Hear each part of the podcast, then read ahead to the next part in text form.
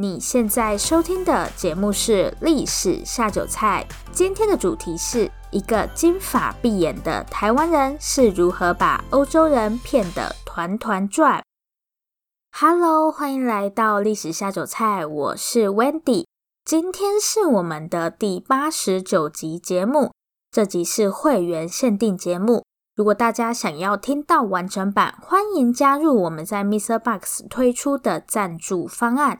这里特别提醒大家，是只有盐烤松阪猪跟综合生鱼片这两个方案才可以收听会员限定节目哦。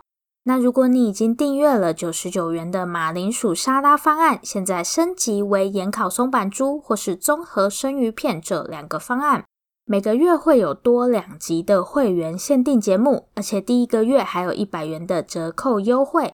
大家可以在节目说明栏找到支持 Wendy 继续说故事的连结，里面就有更多关于赞助方案的细节。今天的主题是一个金发碧眼的台湾人是如何把欧洲人骗得团团转。我们今天的故事主角非常特别，这个人长着一头金发，还有一双蓝色的眼睛。虽然他跟我们印象中的台湾人有点不太一样，但他自称自己来自台湾。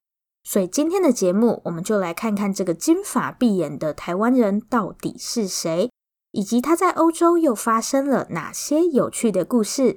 那我们就马上开始今天的节目。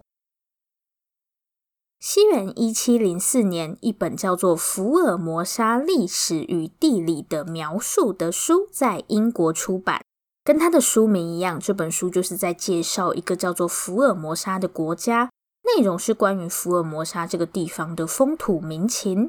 在这本书里面呢，他说福尔摩沙是一个位于遥远东方的国度。那这本书出版之后，作者的身份很快引起大家关注，因为这本书的作者宣称自己来自福尔摩沙。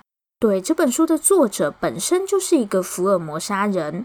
好，那这本书的作者又是怎么从福尔摩沙跑到英国来？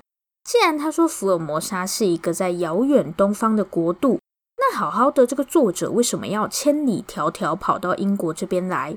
总不可能是为了出书吧？作者说自己叫做萨马纳扎，所以我们接下来就用萨马纳扎这个名字来称呼他。这个萨马纳扎说自己原本居住在福尔摩沙，某天呢，一个叫做罗德的耶稣会法国神父把他从福尔摩沙绑架到了欧洲来。等等，我们再解释什么是耶稣会。总之，就是有一个神父绑架了萨马纳扎，所以萨马纳扎是因为被绑架才会到欧洲来。那这个罗德神父为什么没事要绑架萨马纳扎？难道萨马纳扎是什么重要人物吗？